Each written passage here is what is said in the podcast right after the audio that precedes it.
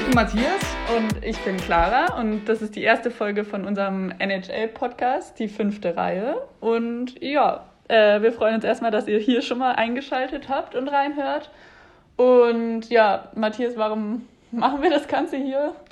Also ich habe gehört, dass du riesiger Podcast-Fan bist.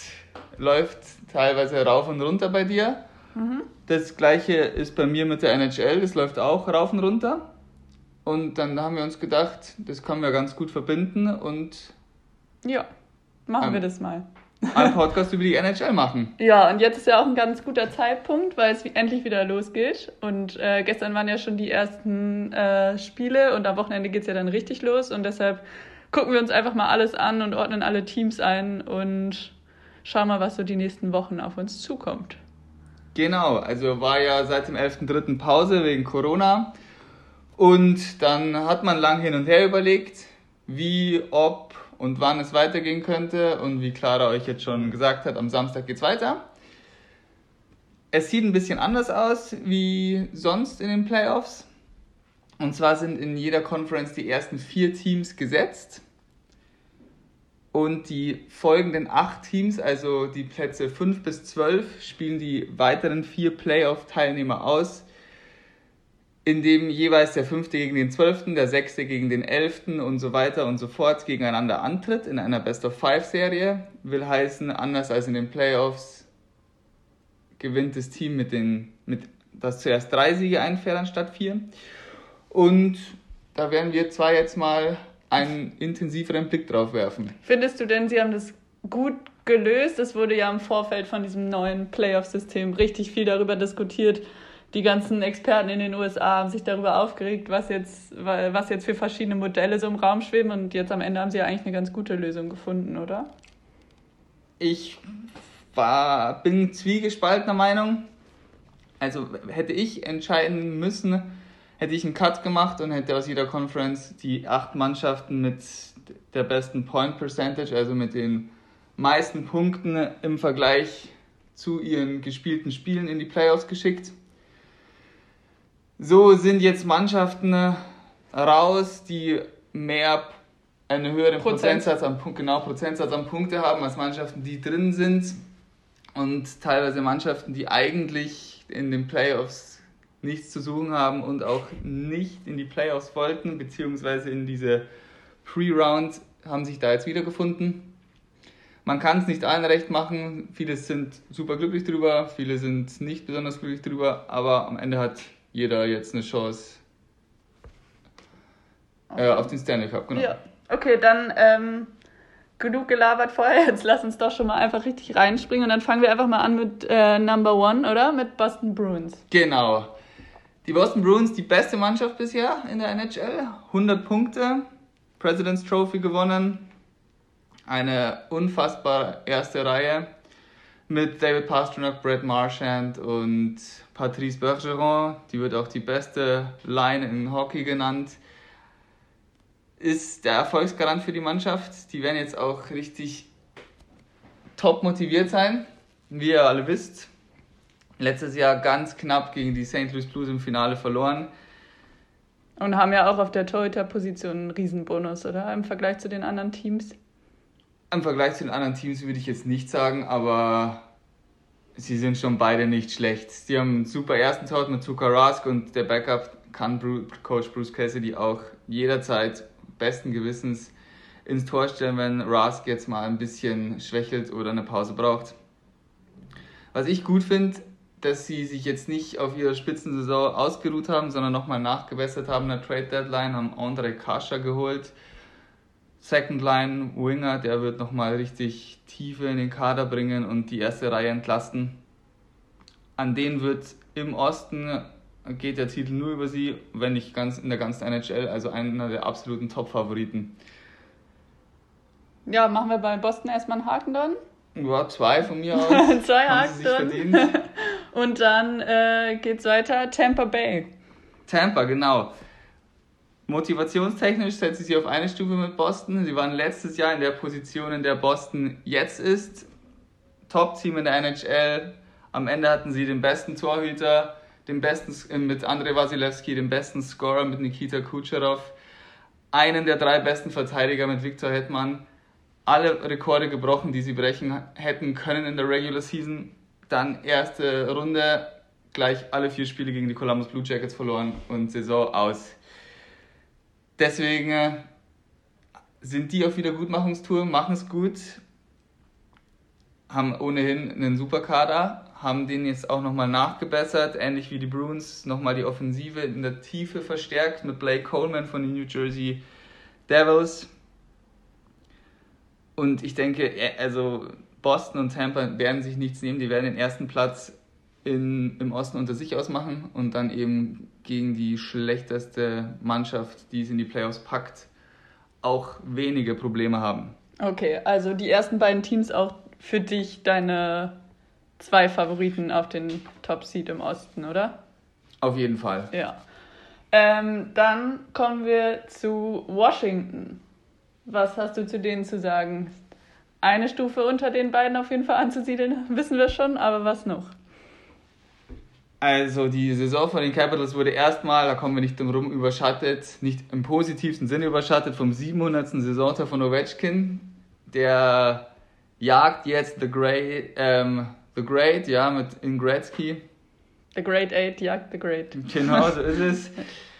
Der steht, glaube ich, soweit ich weiß, bei 100, äh, 192 Punkten Toren vor ihm, also bei 892, bin mir jetzt aber nicht ganz sicher, aber sowas in der Größenordnung. Viele Leute meinen, er packt und das ist in Washington fast schon das größere Thema als der nächste Stanley Cup. Da sind sie von 2018 anscheinend noch ein bisschen ja, zufriedener. Nichtsdestotrotz eine super Mannschaft, auch Niklas Backström und Evgeny Kuznetsov, die Ovechkin super ergänzen.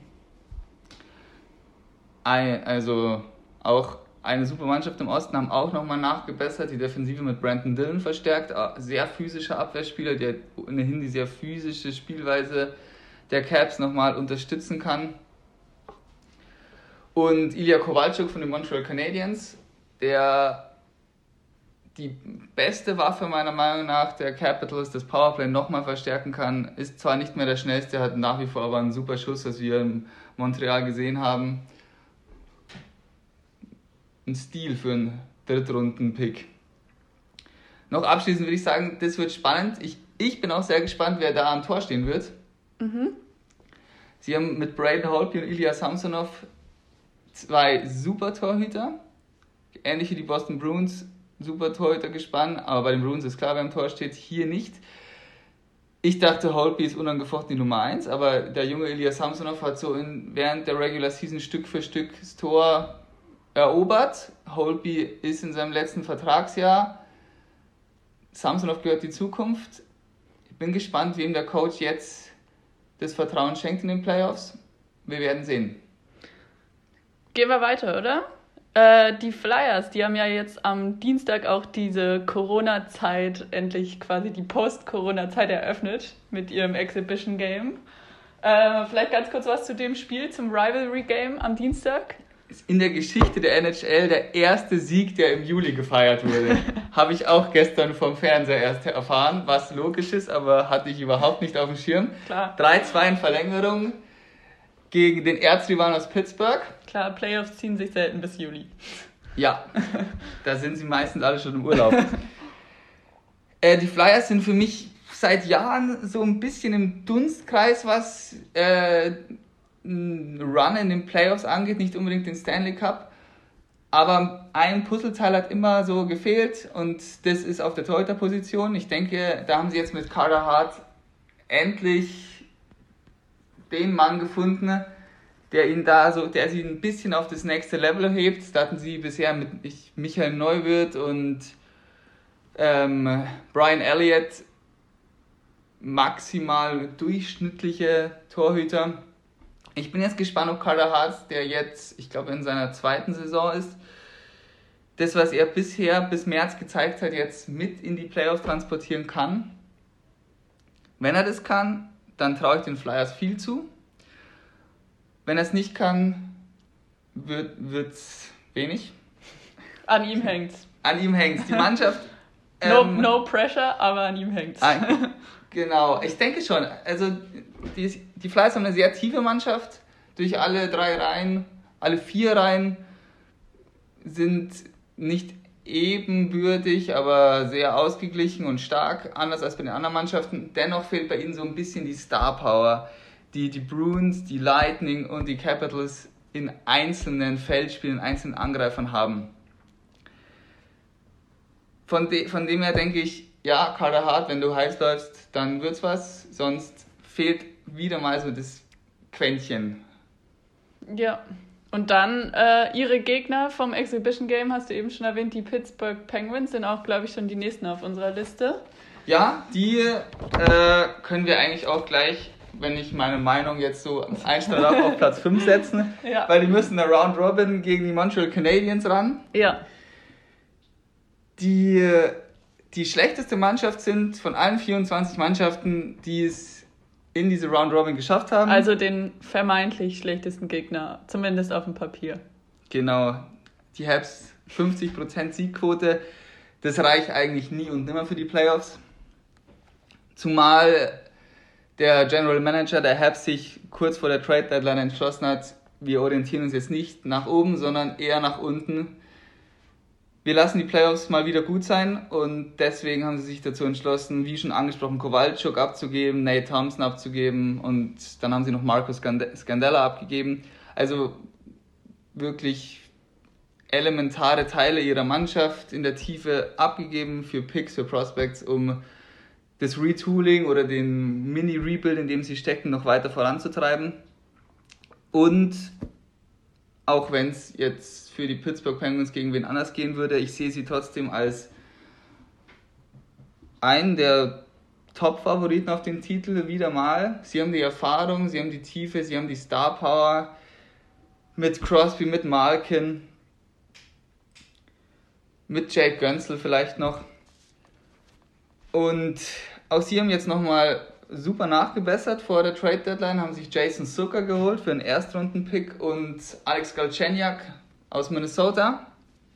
Der spielt jetzt in einer Reihe mit Sidney Crosby und in den wenigen Spielen, die ich jetzt noch gesehen hatte, von den beiden harmonieren sie super und spielen wie aus einem Guss. Und das, obwohl Crosby sehr lange auch noch verletzt war, haben sie sich da wirklich souverän jetzt hier durch die Saison geschleust, auf Platz 5 am Ende gelandet. Hätten die Flyers nicht einen 9-1-Run am Ende hingelegt, wären sie jetzt, glaube ich, auch safe in den Playoffs.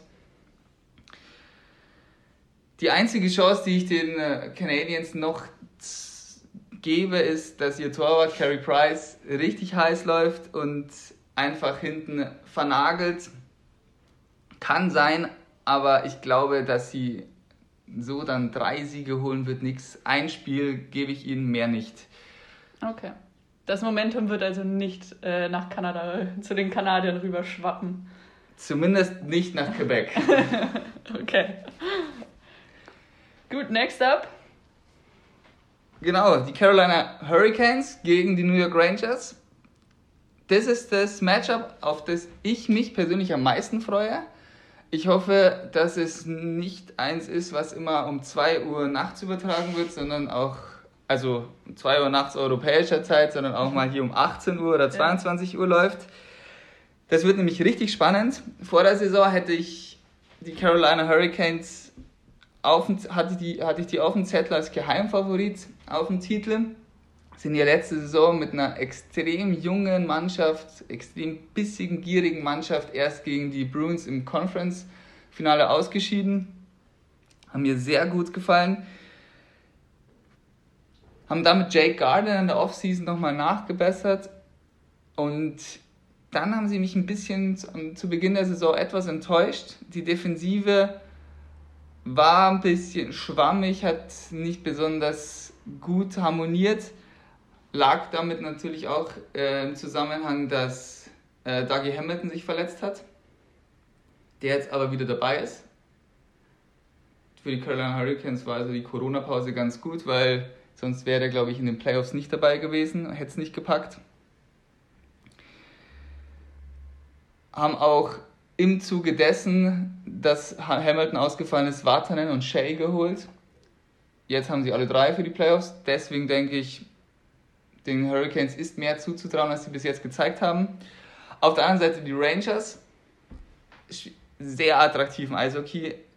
Vor zwei, drei Jahren haben sie öffentlich noch einen Rebuild ähm, angekündigt. Angekündigt, genau. Ja. Auch ziemlich offen öffentlich. Und dann dachte ich, ja, okay, die Mannschaft ist eh schon sehr alt. Es dauert jetzt ein bisschen, bis wir die wiedersehen.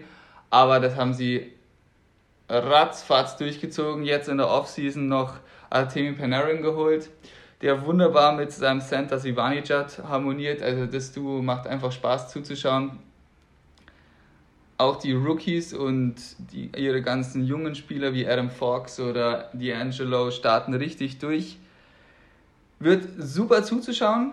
Ich bin auch sehr gespannt, wer den Rangers im Tor steht. Ich habe gestern erst wieder vom Three-Headed Monster gelesen, bestehend aus Georgiev, Lundström, Lundquist, nicht Lundström, und Shishterkin, ein junger, ein junger Russe, der jetzt am Schluss bei, für die Rangers im Tor stand.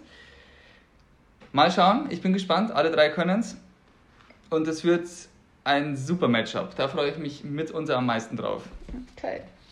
Dann, ich glaube, wir müssen noch über die Islanders sprechen, oder? Wen haben wir als nächstes? Genau, also dann gehen wir einfach von Manhattan nach Long Island ja, zu den keine Islanders. Keine weite Reise.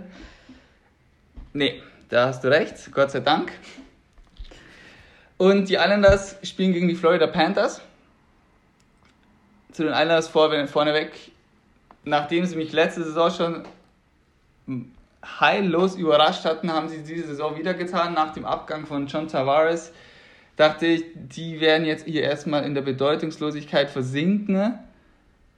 Nein, ihr Kapitän und Topscorer ist und Gesicht der Franchise ist weg und die Mannschaft wird besser, hätte niemand erwartet. Dann habe ich damit abgetan, ja gut, Eintagsfliege.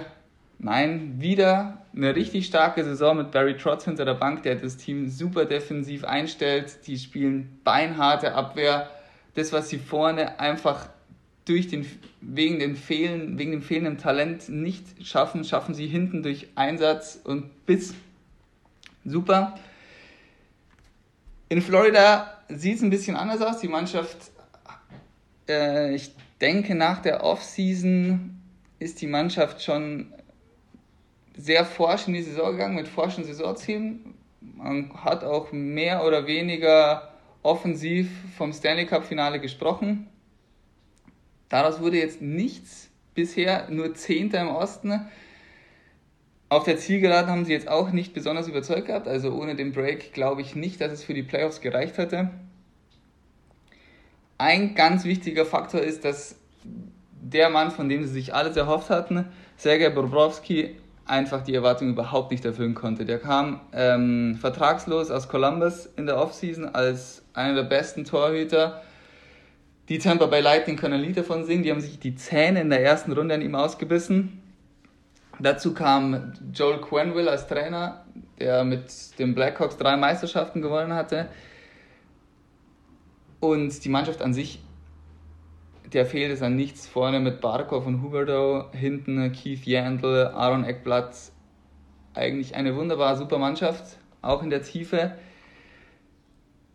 Ich denke, jetzt nach der Pause, dass sie jetzt vielleicht das Moment so ein bisschen umschiften können. Borowski sein Spiel findet. Er ist bekannt dafür, dass er in den Playoffs richtig gut ist, besser als in der Regular Season. Und obwohl die Islanders mal wieder richtig stark waren, glaube ich, dass die Panthers machen weil Bobrowski einfach sein Spiel findet und dann hatten, haben es die Islanders sowieso schwer, die sowieso schwer haben, Tore zu schießen, noch schwerer und dann wird es einfach schwer weiterzukommen. Aber gut, vielleicht schaffen sie es wieder, überraschen mich ein drittes Mal. Aber du setzt auf Florida. Ich setze jetzt auf Florida. Okay. Ja. gut, dann Geh mal weiter, oder? Ich glaube, sind wir schon beim letzten Duell angekommen. Toronto gegen Columbus? Genau, das ja. ist das letzte Matchup im Osten. Die Maple Leafs gegen die Columbus Blue Jackets. Da freue ich mich auch sehr drauf. Das wird auch sehr eng. Die, ähnlich wie die Islanders haben die Columbus Blue Jackets mich diese so völlig vom Hocker gehauen. Die Mannschaft sah, wenn man sich die letztjährigen Playoffs angeguckt hat, komplett anders aus. Wie schon angesprochen, haben sie Panarin verloren Bobrowski verloren. Dazu haben sie dann noch Ryan DeSingle und Matt Duchenko die, äh, verloren, die sie an der Trade Deadline erst geholt hatten. Insbesondere Duchesne hat er in den Playoffs super gespielt. Und bis auf Gustav Nyquist konnten sie eigentlich niemanden davon ersetzen und stehen jetzt trotzdem in der Round Robin, sind auf Platz 9 gelandet, also nur eine, also minimal hinter den Playoff-Rängen. Sie hätten es, glaube ich, gepackt. Und ja, großen Anteil daran hat äh, ihr Coach John Tortorella, der es immer wieder schafft, die auf den Punkt heiß zu machen. Und nicht, des, nicht zu übersehen, ihre zwei Torhüter, und zwar Jonas Korpisalo, der schon der Backup von Bobrowski war, und der Rookie Merz Linkis aus Lettland, der in acht Spielen in dieser Regular Season fünf Shutouts verzeichnet hatte, was noch kein Rookie jemals geschafft hat. Also überragend. Dazu kommt, dass sie in der Abwehr, die sowieso schon sehr stark war, um Seth Jones und Zach Wierenski keinen abgeben mussten. Also die Abwehrleistung stimmt nach wie vor. Auf der anderen Seite haben wir Toronto und da sieht es ziemlich genau andersrum aus. Ihr ganzes Talent ist vorne. Die eine unfassbare Firepower. John Tavares, Austin Matthews, Mitch Marner, Zach Hyman, William Nylander, wie sie alle heißen. Toronto war ja, die waren ja jetzt auch schon im Exhibition Game im Einsatz, oder? Ja, die haben gestern. Wie haben sie dir da gefallen, wenn du hier von der Firepower schon redest? Sie haben 4-2 gewonnen, aber das war jetzt ein Spiel, das war wenig aussagekräftig. Die, äh, die Reihen wurden noch ziemlich wild durchgemixt, so wie ich das verfolgt habe. Und die Montreal Canadiens waren auch nicht äh, ein ernstzunehmender Gegner, finde ich. Also sie haben allein zwei Tore in Unter Shorthanded geschossen, also in Unterzahl und waren nach einer halben Minute schon in Führung und wirklich was gekommen ist vom Gegner nicht. Ich denke, da kommt noch mehr dann in der Round Robin. Mein Tipp ist in der Serie jetzt tatsächlich die Toronto Maple Leafs, obwohl ich jetzt die Columbus Blue Jackets so über den grünen Klee gelobt habe. Weil, wie ich es auch schon angesprochen hatte, das ist eine Mannschaft, die mit der Zeit einfach heiß läuft. Und die Zeit ist jetzt nicht da gewesen, dass jetzt einfach ad hoc weitergeht. Und vom reinen Talent her sehe ich die Leafs stärker und von dem her denke ich, dass die die Columbus Blue Jackets rausschmeißen und in die Playoffs kommen. Okay, dann haben wir jetzt einmal den Osten, glaube ich, wirklich komplett durchgeackert. Du hast mich hier gerade mit Infos bombardiert. äh, du hast die, du hast deinen Nummer 1 Tipp schon festgelegt, oder? Du wirst schon auf den Favoriten gehen, kein Underdog-Tipp. Du gehst mit Boston oder hast du vielleicht Hand aufs Herz? Wer wird Erster im Osten? Äh, die Boston Bruins, auch mit Hand auf dem Herz. Die zwei auch für dich? Die zwei wären auch die Tampa Bay Lightning, ja. Und die drei? Jetzt wird es, glaube ich, zum ersten Mal ein bisschen interessanter. Wir können jetzt nur über die ersten vier sprechen. Mhm. Ähm, ich glaube, nein, ich sage jetzt mal, die drei würden die Philadelphia Flyers, die hauen die Washington Capitals auf Platz 4. Okay. Und diese Woche, nee, ich glaube jetzt inzwischen ja, letzte Woche ist ja noch was anderes passiert. Äh, eine neue Franchise in der NHL. Oh ich ja. Muss, ich muss kurz über dieses Thema reden. Ich weiß nicht, ob alle das so sehen. Ich finde es ziemlich geil. Ziemlich, ziemlich geil. Ja, ich finde es auch geil, weil ich immer sowas toll finde. Aber ich hätte sie lieber in Quebec gesehen, aber der Name ist natürlich der Hammer. Verrat ihn vielleicht den Leuten, die nicht alle so wie wir jeden Tag, äh, also ich die Social Media Kanäle checke und du NHL.com checkst. Sind die Seattle Kraken? Ich finde es richtig geil. Also für alle, die. Äh, Kraken? Ich glaube Kraken. Seattle aber, Kraken. aber ich glaube, für alle, die äh, nicht so auf Insta oder den Social Kanälen unterwegs sind, sollten sich mal die Videos angucken. Ich finde es ist ziemlich geil gemacht und auch äh, sieht optisch natürlich nicht schlecht aus. Sieht super aus. Mit dem roten Auge gefällt mir richtig gut. Los geht's ja dann nächstes Jahr im Juni mit dem Expansion Draft. Da werden wir dann sicher noch richtig was liefern. Ja, wir haben ja schon ein bisschen darüber geredet. Also wie, wie funktioniert es jetzt? Jetzt müssen halt alle anderen Teams halt ihre Spieler safen. Sie haben ja alle ein Kontingent quasi bekommen. Nicht alle. Also die Vegas Golden Knights sind davon noch verschont geblieben, da sie erst zu kurz in der NHL sind, jetzt in der dritten Saison, dann in Das heißt, äh, sie sind quasi sicher, sie haben den Bonus. Sie haben den Bonus, ja.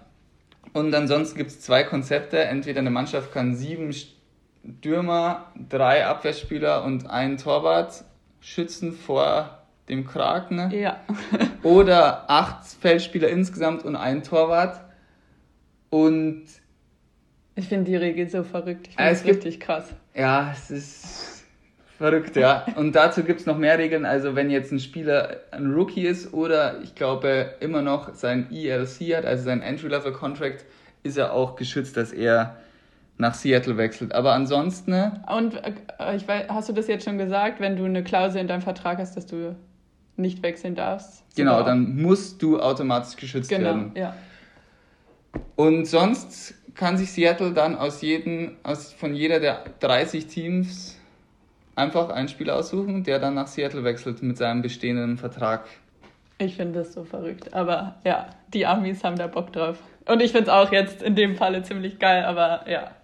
Verrückte NHL-Welt. Okay, wir haben den Osten, glaube ich, äh, ziemlich detailliert heute abgehakt, oder?